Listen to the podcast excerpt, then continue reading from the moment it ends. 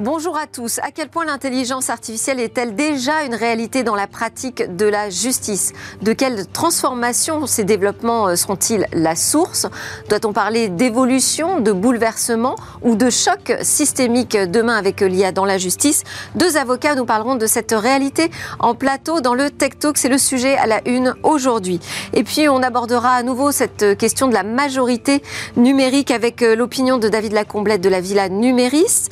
On ira aussi en reportage, reportage sur demain la 6G, quelles sont les promesses? Mais d'abord, je vous propose euh, de découvrir un nouveau robot capteur d'émotion. C'est une innovation dans la santé et c'est l'interview dans Smart Tech.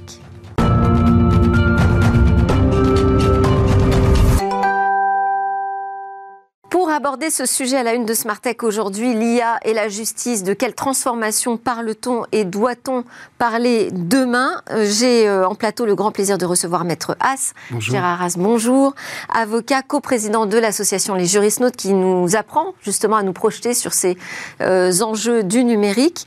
Vous débattrez de la question de l'arrivée de l'IA dans la justice avec Mathieu Quignou qui sera à distance avec nous, avocat en droit du numérique et maître de conférence. Mais d'abord, on va faire un tour du côté de la santé. Aujourd'hui, un salon ouvre ses portes Made in Tech. On va regarder ce qui se passe du côté de l'innovation, bien entendu, avec notre premier invité, Samuel Lerman. Bonjour. Bonjour. Vous, vous allez nous faire découvrir un nouveau robot, euh, capteur d'émotion, créé donc par trois élèves de Centrale Supélec, dont vous êtes. Euh, vous êtes, vous, plus précisément, donc euh, ingénieur spécialisé en développement logiciel et interface. Et ce robot, il s'appelle Emobot. Euh, plus qu'un robot qui capte des émotions, c'est un véritable dispositif médical. Alors c'est en cours. C'est en cours de certification c'est ça. Alors, alors je peux peut-être euh, un peu reprendre depuis le début et puis vous. vous alors oui, alors, simplement juste pour dire de, de, quoi on parle. Donc dispositif médical demain euh, capable de détecter et de suivre des troubles neuropsychiatriques comme la dépression, la dépression ou euh, l'anxiété. Vous étiez présent au CES de Las Vegas euh, cette année. Vous avez obtenu un prix d'ailleurs. C'est ça. La deuxième place. Mm. Quelle est l'originalité de votre dispositif? Alors l'originalité, c'est que bon, alors déjà c'est un, produit, c'est on va dire le premier produit, vraiment euh, la première technologie euh, qui est développée à destination des personnes âgées pour suivre leurs émotions euh, en continu, de façon à détecter des signes avant-coureurs de dépression et d'anxiété. Donc voilà, c'est vraiment, on essaie de, de on, C'est essaie le premier de en France, mais c'est quand même pas le premier dans le monde. C'est le premier en France. Alors vraiment une technologie comme ça qui vient s'installer et puis suivre les émotions en continu, on va dire que c'est c'est vraiment la première dans le monde. On a des concurrents qui sont nord-américains, Ouais. euh, comme Kintsugi Health ou euh, Ellipsis Health, eux qui font du diagnostic euh, de la dépression, de l'anxiété, avec la voix, des échantillons de voix de 90 secondes à, enfin de 60 à 90 secondes, de façon à, on va dire, déterminer un score euh, qui représente la dépression ou l'anxiété. Mais ça, voilà, ça va se faire de manière ponctuelle et ça va être notamment utilisé dans des call centers où les, gens appellent pour, euh, bah, voilà, pour dire bon, bah, je vais pas très bien et donc pour faire, on va dire, quelque chose qui s'appelle le triage. Euh, donc c'est l'équivalent, on dirait, d'un tri, on va dire à l'entrée directement. Voilà, cette personne, elle est peut-être en dépression ou anxieuse. On va la rediriger vers telle personne. Et y France- compris euh, en France, euh, moi j'avais découvert un robot qui euh, prenait des nouvelles. Alors c'était aussi euh, un chatbot hein, finalement qui prenait des nouvelles régulièrement euh, de la personne euh, accompagnée. Non, totalement. Alors, alors Là, euh, ce qui différencie, c'est quoi? Ce qui différencie, c'est que c'est une analyse qui va être passive, une IA qui analyse automatiquement les émotions à travers les expressions faciales. Donc nous, c'est une IA qu'on a développée en collaboration avec un laboratoire de recherche de Centrale Supélec qui s'appelle EMAC, d'ailleurs dont le directeur est cofondateur aussi d'Emobot. Et donc eux travaillent depuis 15 ans sur l'IA appliquée à l'analyse d'émotions. Donc nous, voilà, c'est un peu une application. On a développé nos propres, notre propre intelligence artificielle, entraînée sur des bases de données euh, euh, open source qu'on a agrémentées aussi de nos propres données. Euh, et puis voilà, donc c'est vraiment cette application, on va dire. euh, Donc de- vous avez travaillé comment avec qui avec pour, pour élaborer cette base de données? Alors pour élaborer cette base de données, donc la base de données est euh, Parce que publique. c'est toute la difficulté, ça, c'est d'avoir suffisamment euh, d'échantillons, je dirais, euh, représentatifs pour que votre algorithme soit pertinent. Tout à fait, tout à fait. Mais euh, la- l'analyse d'émotions, c'est quelque chose en recherche qui se fait depuis très longtemps. On a des bases de données qui sont enfin, énormes, avec, qui sont très représentatives aussi d'une population, avec des profils divers, des enfants, des personnes âgées, des personnes d'ethnies différentes. Donc qui, voilà, des bases de données déjà existantes que nous, en plus, on a agrémentées en faisant des campagnes, on va dire, de, de recueil de données en allant dans les EHPAD, parce que nous, on vend notre robot, en fait, au groupe d'EHPAD. Euh, donc, le robot est positionné dans la chambre euh, d'une personne. Il analyse en continu son état émotionnel, de façon à détecter en amont des signes avant-coureurs de dépression, d'anxiété, et prévenir le personnel soignant de l'EHPAD, par exemple. Ça veut dire qu'il faut que la, personne, le patient qui est suivi, se présente devant la caméra à des heures fixes euh, Pas forcément. En fait, euh, en, fait le, robot est positionné dans un coin, par exemple. La personne n'a rien à faire. C'est une analyse qui est passive. Et avec euh, l'angle de vue, en fait, comme il est positionné dans un coin, il a un angle de vue nécessaire pour capter, on va dire, la personne toute la journée quand elle est dans sa chambre. et donc, on a à peu près 3-4 heures d'acquisition par jour, qui sont en fait des durées d'acquisition significatives pour nos algorithmes, pour permettre à nos algorithmes de détecter ces signes avant de dépression. Et c'est uniquement la, lecture des euh, émotions sur le visage ou vous euh, repérez aussi le déplacement, puisque si vous me dites que c'est dans un coin de la pièce, on peut voir aussi la personne qui se lève, la manière dont elle se déplace. Tout à fait. Alors non, pour l'instant, c'est les expressions faciales et la voix. On est en train de mettre ça en, place, justement pour euh, avoir une analyse plus profonde et plus, va dire, ouais, plus profonde de l'état émotionnel. Aussi à savoir... Est-ce qu'il faut qu'elle apprenne de la personne elle-même? Est-ce que c'est un algorithme qui apprend? Alors, c'est un algorithme on va pas dire que c'est un algorithme qui apprend nécessairement, mais on va dire qu'il y a une période hein, de calibration, les premiers jours où l'algorithme, on va dire, va se, se, baser sur les émotions de la personne. Puis en fait, ce qui est intéressant, c'est d'analyser les tendances, comment son état euh, va s'améliorer ou au contraire euh, euh, se dégrader. Et ça, voilà, ça on le fait à partir d'une phase de calibration de quelques jours, et on repère en fait les différences dans les émotions de la personne. Donc il y a une phase d'apprentissage du côté de, de l'algorithme, du robot. Est-ce qu'il y a aussi donc une phase d'apprentissage pour le patient Est-ce qu'il doit euh, appréhender d'une certaine façon euh, la présence nouvelle de, de ce robot. Comment est-ce que vous lui présentez? Alors, d'une certaine façon, euh, euh, nous, on s'était posé la question, mais c'est vrai que l'acceptation s'est fait plutôt euh, naturellement. Nous, on l'a présenté, on allait voir les personnes. En fait, les, premières, les premiers déploiements qu'on a, qu'on a réalisés, on allait voir les, les personnes, leur demander évidemment si elles étaient consentantes et qu'elles voulaient bien utiliser le robot. Et au final, dans le temps, on a, on a relancé, on va dire, des, des campagnes de, feedback où on a pu voilà, recevoir le, bah, les feedbacks du fait que ça, ça les dérangeait pas. Ces retours alors du les, retours, c'est que globalement, euh, euh, le robot euh, ne dérange pas. Enfin, les aides-soignants disent bon bah ça fait partie des, meubles en fait. À, la fin, c'est là. C'est dans la chambre, on, s'y habitue. ça fait pas forcément peur, ça fait pas, c'est pas forcément non plus si intrigant que ça, comme on l'aurait pu imaginer. Il n'y a pas d'interaction avec le robot. Il n'y a pas d'interaction à l'heure actuelle, non. Parce que euh, on connaît le livre de Laurence de Villers qui travaille beaucoup sur ces sujets éthiques autour des robots mm. émotionnels, euh, où il y a le sujet d'être trompé par une machine qui simulerait des émotions. Là, on n'est pas dans ce type de relation. On n'entretient aucune relation. C'est une caméra de vidéosurveillance finalement qui peut sonner l'alerte si elle détecte des signes euh, d'anxiété. C'est ça. On va dire que c'est alors une caméra intelligente dans ce cas-là qui c'est ça qui qui, qui permet de, de repérer l'état d'une personne, l'état émotionnel, et puis de lancer des alertes. Tout à fait, mais de façon passive et objective on essaie d'éviter, enfin d'intégrer le moins de biais possible dans l'analyse en fait, justement par le fait que, comme vous dites, euh, on peut être trompé, le fait de savoir la présence d'un robot peut nous faire changer euh, notre état ou ce genre de choses. Là, vraiment, l'idée c'est que ça soit discret et que, et que la personne voilà, enfin, s'exprime de façon. Et sur ces questions euh, éthiques, je vous ferai réagir aussi, Maître Haas, bien sûr. comment ça se passe avec tout le personnel soignant? Comment ça se passe avec tout le personnel soignant? Ils, le, réagissent vraiment très bien. C'est-à-dire que c'est eux, d'ailleurs, qui utilisent euh, l'outil, en particulier euh, la psychologue et euh, l'animatrice et l'infirmière coordinateur, par exemple. Enfin, en général, dans les EHPAD. les aides-soignants ont accès à la plateforme, pour voir les données en un clin d'œil, voir si telle personne, justement, son état s'est dégradé depuis une semaine. Et puis. Bah, Pas trop de fausses alertes? Trop. Enfin, pour l'instant, on n'a pas eu de, fausses alertes. Non, non, On a eu des, données corrélées. On a fini nos essais précliniques euh, dans euh, deux EHPAD du groupe Bridge euh, en Normandie, où justement on a eu des résultats très corrélés au retour de la psychologue sur l'état des personnes. Et là, vous allez déployer d'autres essais cliniques on va déployer cette année Tout à fait. Là, on va lancer des études cliniques dans le but de devenir un dispositif médical à l'horizon 2025. Ce sera une étude clinique qui durera à peu près 9 mois et on va la lancer cette année. voilà on va la financer par. Elle sera cofinancée, mais financée en partie par nous-mêmes.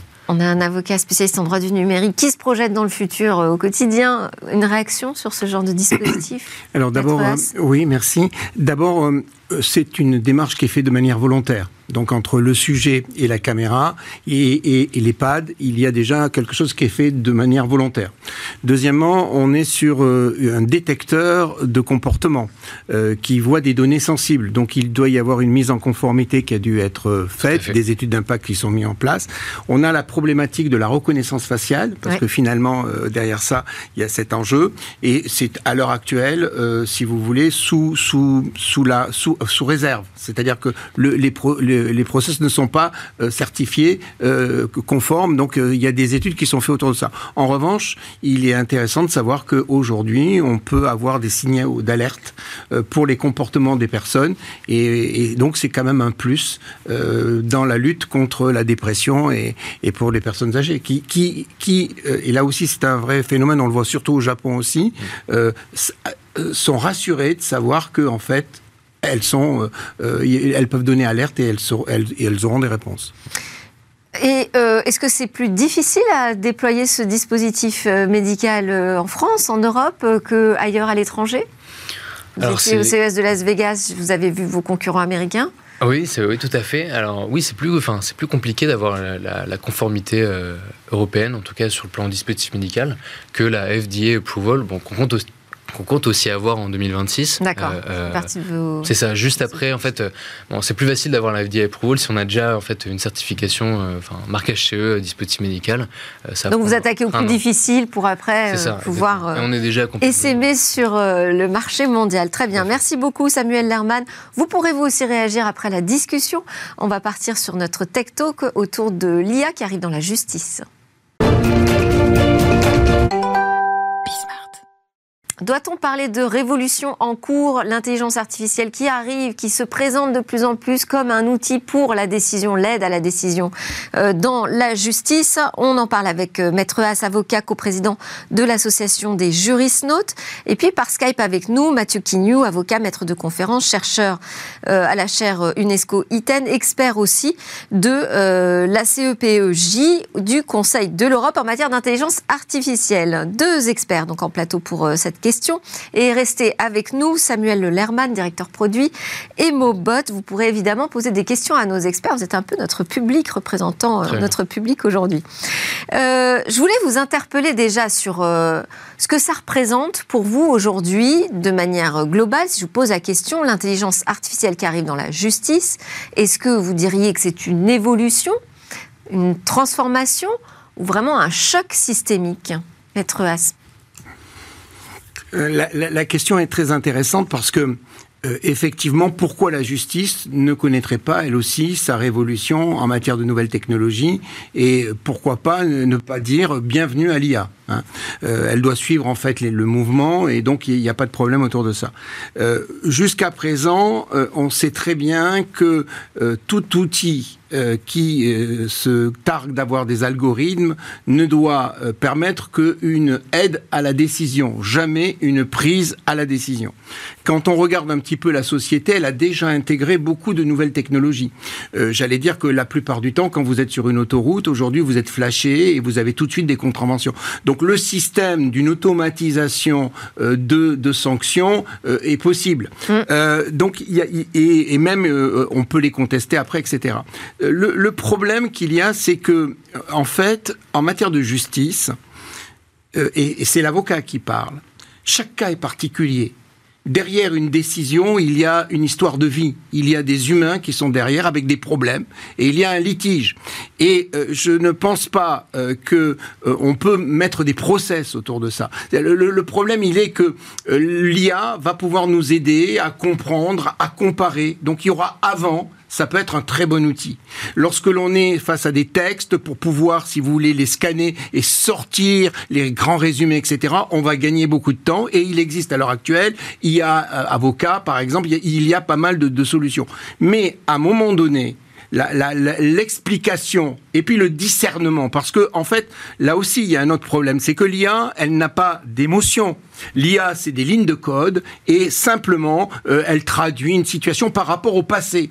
Or, en fait, lorsque l'on est face à une situation juridique, c'est le présent qui va être jugé avec des cas où il faudra discerner. Et donc, il faut, à ce moment-là, qu'il y ait l'humain. Je voudrais vous, vous raconter juste une chose. En 1985, Alors, rapidement. En 1985, il y a une BD qui sort, qui s'appelle SOS Bonheur. SOS Bonheur, c'est Black Mirror, si vous voulez, en bande dessinée. Et à un moment donné, il y a une des histoires où, euh, en fait, il y a des robots qui jugent. Et en fait, à un moment donné, le robot se euh, juge une, euh, une voiture mal garée et le condamne à la peine de mort. Et là, il y a une révolution parce que les gens euh, à ce moment-là, vont contester toutes les décisions parce qu'elle est débile. Cette décision est, débile. Et donc, vous voyez, c'est un peu tous ces problèmes qu'il y a derrière ça. Et donc, quand on parle de biais, quand on parle de bruit, euh, aujourd'hui, il n'y a pas la fiabilité qui permettrait d'avoir une justice avec de l'IA. En revanche, qu'elle l'utilise pour pouvoir, euh, si vous voulez, comparer, synthétiser, etc., pourquoi pas? On va demander son avis à Mathieu Quignou tout de suite. Bonjour Mathieu. Bonjour. Vous, vous parleriez de quel type de révolution avec l'arrivée de l'IA dans la justice? Je pense que c'est déjà un processus qui préexiste depuis un certain nombre d'années. Hein. Euh, effectivement, on voit apparaître le ChatGPT, des outils qui, qui sont plus grand public et qui présentent vraiment d'importantes performances, mais c'est déjà des questions qui se posent dans le domaine judiciaire depuis de nombreuses années. Euh, notamment, par exemple, le Conseil de l'Europe avec la CPEJ avait fait une charte en matière d'IA judiciaire euh, en 2018. Donc on voit que c'est un problème qui déjà a un certain temps. Euh, on va dire que ça dépend aussi du type d'IA. Il y a des IA symboliques, hein, des systèmes experts qui, qui fonctionnent dans le domaine judiciaire, par exemple pour la, la création de contrats, la création de statuts, qui fonctionnent assez bien et qui sont conçus en fait par des êtres humains. Donc c'est des IA déterministes. Hein. Et pour celles-là, il n'y a pas vraiment. Alors les enjeux, on va dire, sont, sectoriels. Ils vont avoir des incidences sur les modalités de travail des professionnels du droit, mais ils sont moins impactants, euh, si on peut dire, euh, euh, en matière de, de droits fondamentaux. Euh, pour ce qui relève ensuite de l'IA plutôt connexionniste, donc des modèles un peu comme ceux de ChatGPT ou autres, la question se pose au niveau de l'explicabilité et aussi ça se pose en fonction du secteur. Et on voit que l'Union européenne a différencié en fonction du risque sectoriel. Et euh, la justice est vécue comme un, secteur à haut risque, avec justement des obligations assez importantes en termes de mise en conformité. Je pense qu'un des grands enjeux en matière de d'IA, ça va être la mise en conformité des, entreprises et de leurs dispositifs euh, par rapport à différents secteurs, ceux à haut risque et les autres. Et donc, en matière judiciaire, on a quand même beaucoup d'éléments à prendre en compte dans la mesure où c'est ça a de vraies incidences en fait sur sur la population. Et on a des cas aux États-Unis assez tragiques, hein, l'utilisation de l'IA. Il y a par exemple l'outil Compass euh, qui a fait euh, couler beaucoup d'encre aux États-Unis, euh, il y a quelques années, qui a été arrêté en cours de, en cours de route, hein, qui était un outil qui permettait d'identifier les risques de récidive en fonction de, de la population, enfin, qu'il est, hein, et donc d'aide, un outil d'aide à la décision pour les juges. Et cet outil euh, a eu vraiment des, a été vraiment critiqué parce qu'il il amplifiait des discriminations euh, euh, souvent préexistantes, mais qui étaient parfois quand même un peu lissées, appréhendées par le juge de manière plus, fine et contextualisée. Et là, on avait vraiment en fait la, voilà, un outil à discrimination automatisé. Et ça, ça peut être catastrophique. Donc la question de l'explicabilité et des biais est centrale dans ce domaine.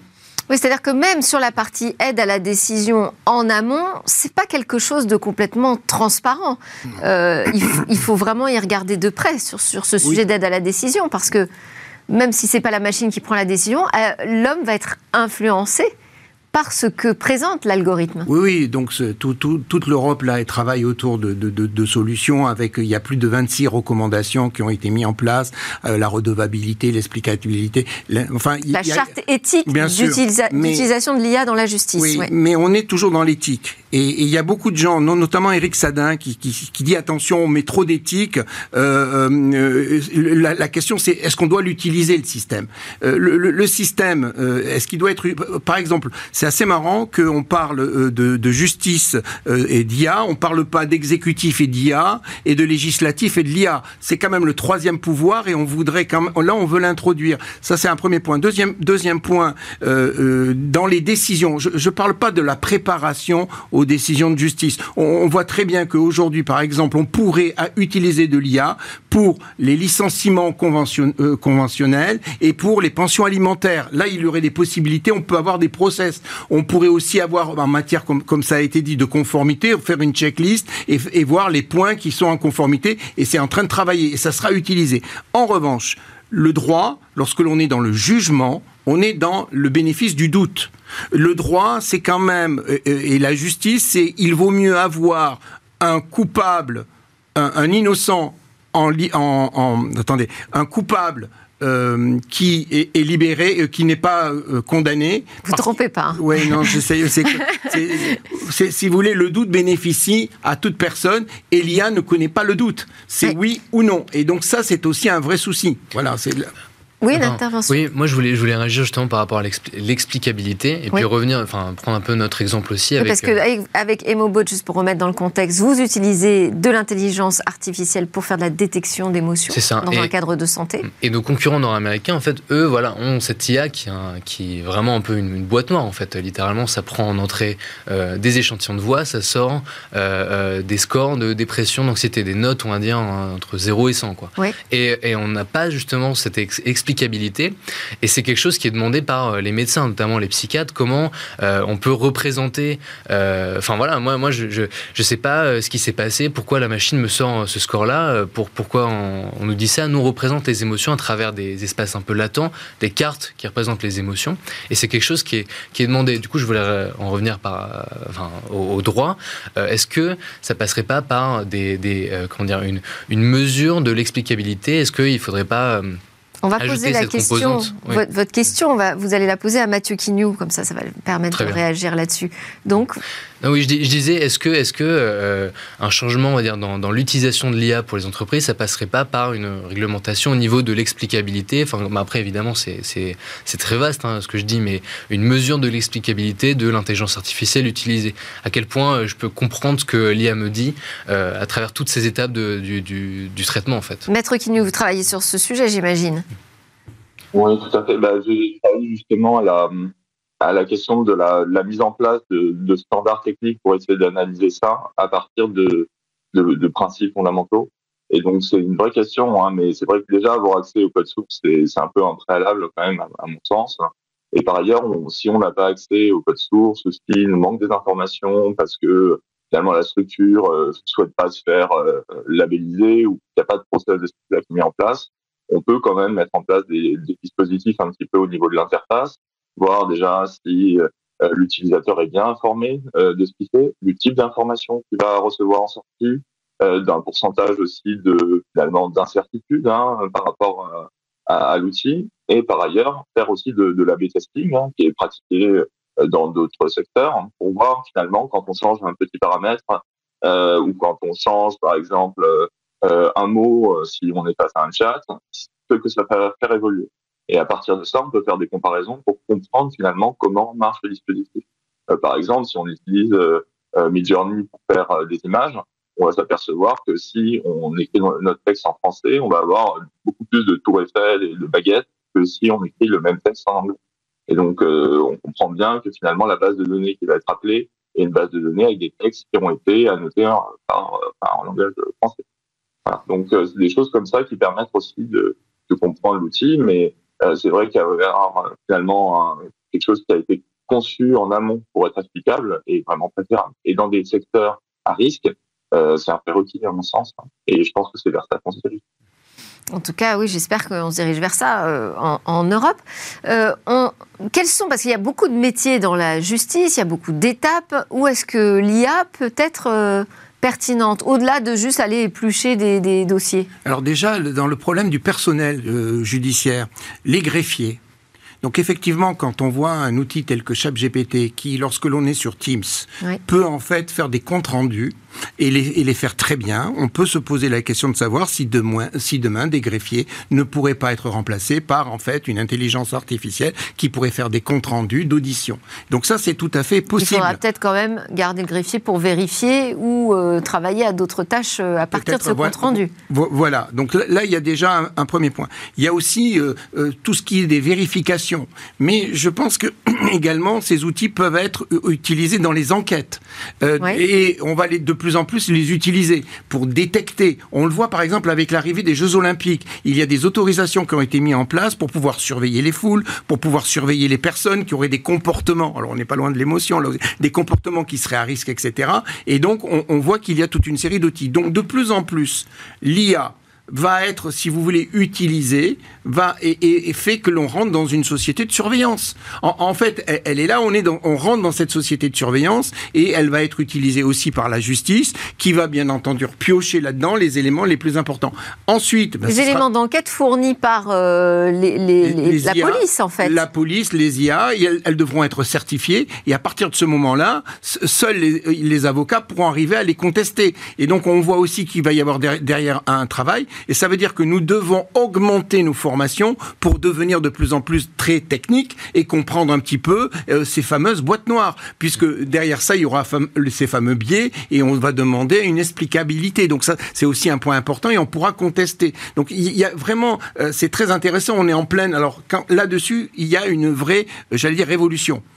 parce que nos métiers sont en train de complètement changer et on doit aussi les intégrer pour pouvoir mieux défendre. Parce que si on les ignore, on va avoir après de vrais problèmes. Donc on le voit aujourd'hui. Est-ce que vous commencez à l'utiliser, par exemple, l'IA, vous, dans, dans votre euh, quotidien d'avocat? Absolument, on l'utilise. Euh, on l'utilise. Euh, on l'utilise dans d'abord le machine learning. On a aussi pour les modélisations. Et puis bon, bah effectivement, comme beaucoup, on a avec ChatGPT en, en train de, de, tester en fait cet outil, notamment pour les comptes rendus, qui sont très importants. Et puis dans certains un type de recherche parce que finalement, euh, on a, euh, si vous voulez, un, outil qui euh, est allé scruter l'ensemble des moteurs de recherche et vous donne une synthèse. Donc pourquoi poser des questions quand vous pouvez avoir des réponses avec bien entendu l'œil de l'expert qui va vous permettre de, de vérifier. Je pense qu'on doit vérifier un petit peu les informations qui nous sont données, mais ça nous fait gagner énormément de temps.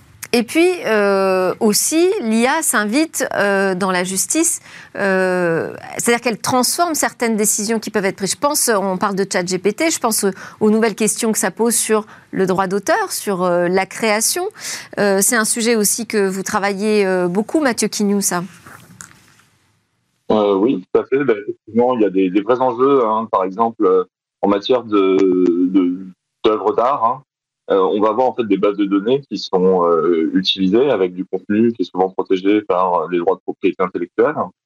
Et euh, finalement, l'IA va, va s'entraîner sur ces, ces, bases de données-là pour proposer des, des contenus en sortie.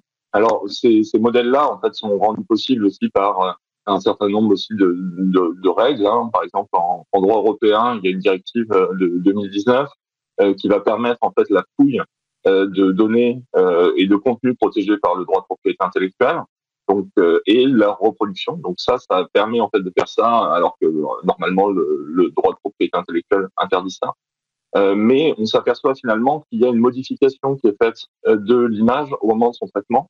Et donc, dans une certaine mesure, euh, on peut quand même, au-delà même de la de la faculté de s'opposer en fait expressément à l'utilisation de notre œuvre, on va avoir la possibilité quand même de considérer qu'il y a une atteinte au droit moral euh, par rapport à cette œuvre composite, qui d'ailleurs n'est peut-être même pas une œuvre dans la mesure où elle a été créée par un, un outil et non pas par un être humain avec sa sensibilité, avec son style. Voilà. Et donc, euh, effectivement, la question de l'empreinte de la personnalité devient absolument centrale et ça repositionne même la, la fonction de l'art dans la société hein, au-delà de la notion de, de l'esthétique. Euh, voilà. Donc, euh, on, va, on voit peut-être apparaître de, une nouvelle conception de l'art qui, est un peu imposée par, euh, par ces nouveaux outils et la destruction aussi de nombreux emplois, notamment, euh, en tout cas la, la modification et leur évolution, notamment dans le design, dans l'illustration.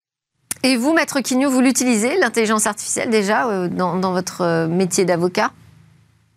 Euh, alors, l'intelligence artificielle symbolique, oui, euh, j'en fais euh, bien sûr et je structure des outils autour de ça pour euh, finalement automatiser des tâches. Euh, et après, l'intelligence artificielle connexionniste, j'en utilise comme tout le monde, hein, j'utilise Google. Pour les moteurs de recherche, ça me convient. Par contre, pour ChatGPT, je l'ai testé à plusieurs reprises et par exemple, quand on demande un article spécifique dans un code de loi français, ça ne sort pas le bon article. En fait, ça, ça, ça réécrit en fait quelque chose. Donc, on va avoir en fait des mots qui sont probables.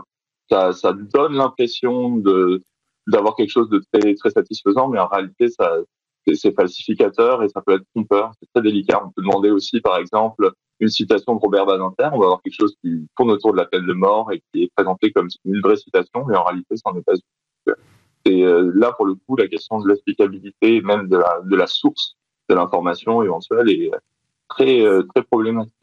Parce que son, son, son, job, c'est pas c'est pas d'être euh, moteur de recherche. Et c'est vrai qu'il va falloir aussi former euh, les professions euh, de la justice à bien utiliser le bon outil euh, d'intelligence artificielle en fonction de vos besoins. On arrive au moment de, de la conclusion. Peut-être juste un mot ou une question si vous voulez. Sinon, je laisse Maître As conclure. Ah, vous pouvez laisser Maître As conclure le, débat, il est, très intéressant de dire que qu'est-ce qu'on fait de l'intelligence artificielle. Donc la justice, elle est comme dans la société, elle, elle, est prise par une vague et en fait, elle doit être, si vous voulez, surfer sur cette vague. Donc on peut pas l'ignorer on doit bien la comprendre et on doit toujours vérifier. Donc là, là on a les, les éléments, mais là, ça va changer beaucoup de choses.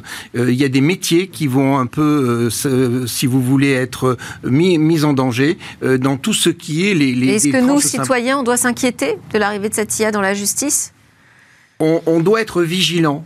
Euh, on doit être vigilant, euh, mais maintenant on reproche aussi à la justice d'être extrêmement lente.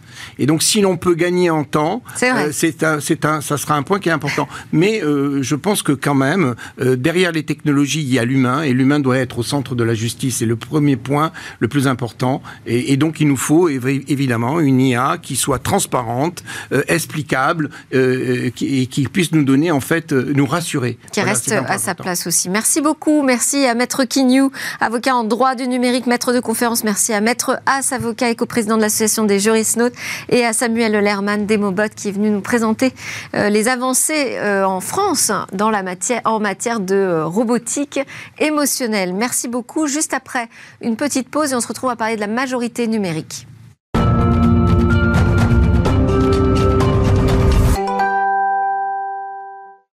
Bienvenue dans la deuxième partie de Smart Tech, votre émission euh, quotidienne sur le numérique, l'innovation et cette société qui change. On en parle régulièrement avec euh, David Lacomblède, notre invité pour ce regard sur le numérique, un regard humain toujours. Euh, David Lacomblède, président de la Villa Numérique. Je précise que Gérard Haas est resté avec nous en plateau, maître Haas, avocat et président des Jurisnotes. On va parler de cette majorité numérique. Donc pour lutter contre la haine en ligne, l'Assemblée nationale a adopté une proposition de loi visant à instaurer cette majorité numérique à 15 ans. Celle-ci n'a pas été encore validée parce que le Sénat doit encore passer euh, par là. Mais euh, David Lacomblette, qu'est-ce que ça veut dire, selon vous, déjà, une majorité numérique? Alors, protéger, hein, c'est vraiment euh, l'ambition de, ce texte que de protéger les publics les plus fragiles, les adolescents et surtout les pré-adolescents. Alors, le problème, c'est qu'il y a déjà une majorité numérique qui existe, qui est d'ailleurs de 15 ans. Elle a été instaurée en 2018 avec absolument aucun effet en particulier sur les réseaux sociaux. Hein. S'y inscrire est un jeu d'enfant, si je puis dire. Il suffit euh, d'aller sur la page d'inscription. Les conditions générales d'utilisation des plateformes indiquent qu'il faut avoir plus de 13 ans. Vous cochez euh, la case, la main sur le cœur, vous dites que vous avez plus de 13 ans et l'affaire est jouée. Et donc, euh, effectivement, le but du législateur est d'obliger les réseaux sociaux, les plateformes, les messageries instantanées également, euh, de demander soit une pièce d'identité à, à, ceux qui se connectent, on, on, voit bien euh, la limite que cela pourrait produire, ou de recourir à la biométrie faciale, par exemple, pour se faire une idée approximative, certes, de l'âge que pourrait avoir la personne devant sa caméra. Ce qui aurait d'ailleurs un intérêt aussi pour limiter l'accès aux sites pornographiques, puisque je vous le rappelle, ils sont interdits au moins de 18 ans, et que là, absolument aucune injonction, proposition de loi, projet euh, ou même euh, mise en demeure de l'ARCOM, l'ex-CSA, n'y fait. Ça reste une entrée libre. Ça va changer, ça y paraît, David Lacombe. Et effectivement, la biométrie faciale poserait d'autres questions, notamment en matière de, de liberté individuelle, même si la CNIL a plutôt pas refermé la porte en l'état. Mais pourquoi aller autoriser sur des enfants demain des choses dont on voit bien que les adultes, euh, globalement, euh, les, refusent. J'ajouterai également que le texte prévoit euh, qu'on puisse demander l'accord des parents, notamment pour des plateformes qui visent des plus jeunes, mm. entre 13 et 15 ans. Et les parents peuvent même demander la suppression des comptes hein, de, leurs enfants. Exactement. Euh, termine enfin, pourrait même. Termine ta soupe, sinon plus de compte euh, TikTok, euh, fais tes devoirs, fini Instagram sans ça. Ambiance familiale garantie dans les foyers, foyers français. Je rappelle la réalité. 9 enfants sur 10 âgés de moins de 12 ans ont au moins un compte sur un réseau social. Et vous en ajoutez un à chaque anniversaire euh, pour, euh, pour faire simple. Les applications, ben, c'est celles que vous utilisez. YouTube, Snapchat, euh, TikTok, Instagram, Messenger, puisqu'il s'agit aussi des messageries privées comme des réseaux sociaux, et on aurait pu ajouter Discord, et sans parler des jeux vidéo, Fortnite ou, votre préféré Delphine Animal Crossing. Euh, pourquoi vous qualifiez ce projet d'hypocrite, euh, David? Ben, parce que euh, ça me semble illusoire d'imaginer un instant qu'on pourrait empêcher des enfants d'aller sur Internet dès lors que leurs parents les encouragent, voire les accompagnent, avec des motifs vraiment très louables garder le contact, euh, faire en sorte que son enfant ne soit pas exclu de ses communautés euh, d'amis, mmh. faire en sorte qu'il ne soit pas en décrochage euh, technologique. Et pour garder le contact, rien de mieux qu'un téléphone. D'ailleurs, c'est devenu le cadeau rituel d'entrée au collège, le moment où, quand on est enfant, on commence à aller seul à, à l'école. Et là aussi, il faut voir que 9 enfants sur 10 âgés de moins de 12 ans ont un smartphone. C'est rassurant pour les parents, mais pour les enfants, c'est quand même une fenêtre ouverte sur le merveilleux monde du numérique et aussi peut-être parfois sur ce qui peut avoir de, moins beau. Et regardez euh, un pas au-delà, c'est qu'aujourd'hui les parents euh, accompagnent leurs enfants dans leur premier pas sur Internet. C'est-à-dire que l'ouverture d'un compte sur un réseau social se fait sur la foi d'un mensonge familial qui dit qu'on a plus de 13 ans. Or demain, on imagine bien que des parents mettront leur bobine à la place de leurs enfants, ne serait-ce que pour leur permettre euh, d'y accéder. Il faut voir aussi que en matière de contrôle parental, il y a eu beaucoup d'essais sur Internet, euh, maintenant sur euh, les mobiles, et qu'en général, les parents confient le soin d'installer le logiciel de contrôle parental à leurs enfants. Donc vous voyez bien que c'est une autoroute ouverte à aller sur Internet, et c'est en ça qu'effectivement ce projet est certainement une bonne intention, mais que toute déconnexion est malheureusement impossible. Mais alors quoi? Le laisser faire? Non, bien sûr que non. Il faut euh, accompagner les enfants et euh, responsabiliser euh, les, parents. Et d'ailleurs s'inspirer aussi des enfants qui gèrent plutôt bien leur privacy, la manière dont ils gèrent leurs données. Alors souvent en vase clos, d'ailleurs c'est un des soucis des haines qui se développent dans, dans, des messageries privées. Et mieux vaut valoriser que rassurer, me semble-t-il. Certes, les risques sont importants en termes de mémorisation, en termes de concentration, avec des risques psychologiques, avec des risques physiques également, à un moment où les corps et les cerveaux sont en, construction. Néanmoins, euh, on voit bien qu'enchaîner les lois, les chartes, souvenez-vous que le président de la République a accueilli les principaux patrons euh, de plateformes le 1er novembre dernier pour signer une charte et un engagement sur ça, revient finalement à une sorte d'aveu d'échec et un encouragement à, à continuer. Donc responsabiliser, charge aux citoyens de prendre leur destin numérique euh, en main, d'informer, de former, d'expliquer encore et encore. Oh, ça fait quand même un nouvel outil pour les avocats, peut-être? Oui, ça fait un nouvel outil parce que derrière ça, il y a la, question de l'abaissement de la majorité. Euh, dans le numérique, c'est 15 ans. Donc euh, là, c'est aussi intéressant. Et comment pénalement ça va être traduit euh, Quelles sont les conséquences en matière de cybercriminalité Que se passe Donc il y a toute une série de questions. Et donc, Maître Haas, vous reviendrez pour aborder toutes ces questions dans Smart Tech, bien sûr. Merci beaucoup, David Lacomblesse de la Villa Numériste. C'est le moment de notre reportage sur demain. Où va-t-on demain avec la 6G. C'est un reportage que nous avons tourné au Mobile World Congress euh, de cette année 2023 à Barcelone.